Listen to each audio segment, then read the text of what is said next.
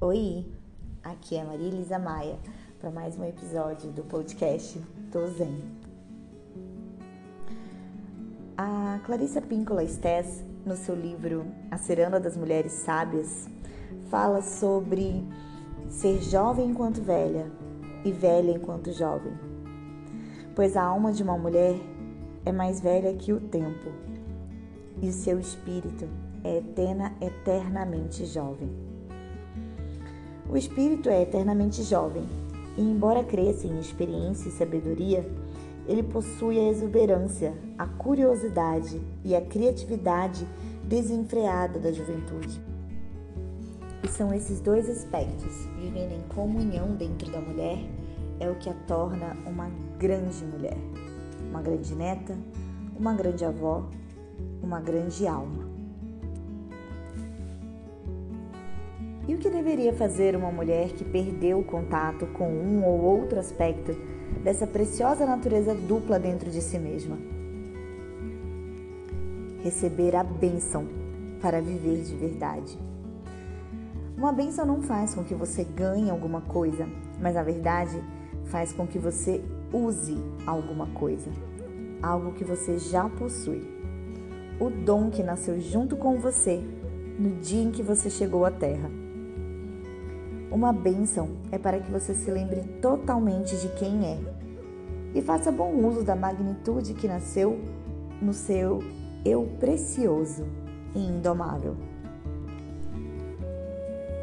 Pois saiba que você é abençoada, apesar das hesitações, das quedas, do tempo perdido, das certezas, das perspicácias, pois tudo isso é combustível para que você possa avançar.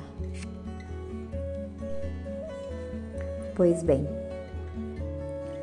que você se lembre de estar conectada à alma, se for visão e força, o que deseja, e de estar conectada ao espírito, se for energia e determinação que necessite para agir pelo seu próprio bem e pelo mundo.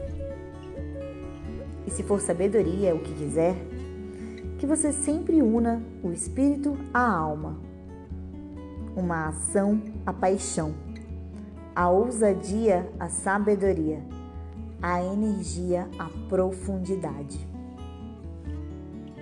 Assim, anime-se e inspire-se. Assim, que você escolha o que tornar maior e não menor, seu coração, sua mente e sua vida. Que você absorva o que tornar mais profundo, não o mais amortecido. Seu coração, sua mente, sua vida. Que você escolha o que a faça dançar e não mais andar pesadamente ou cochilar pelo tempo afora.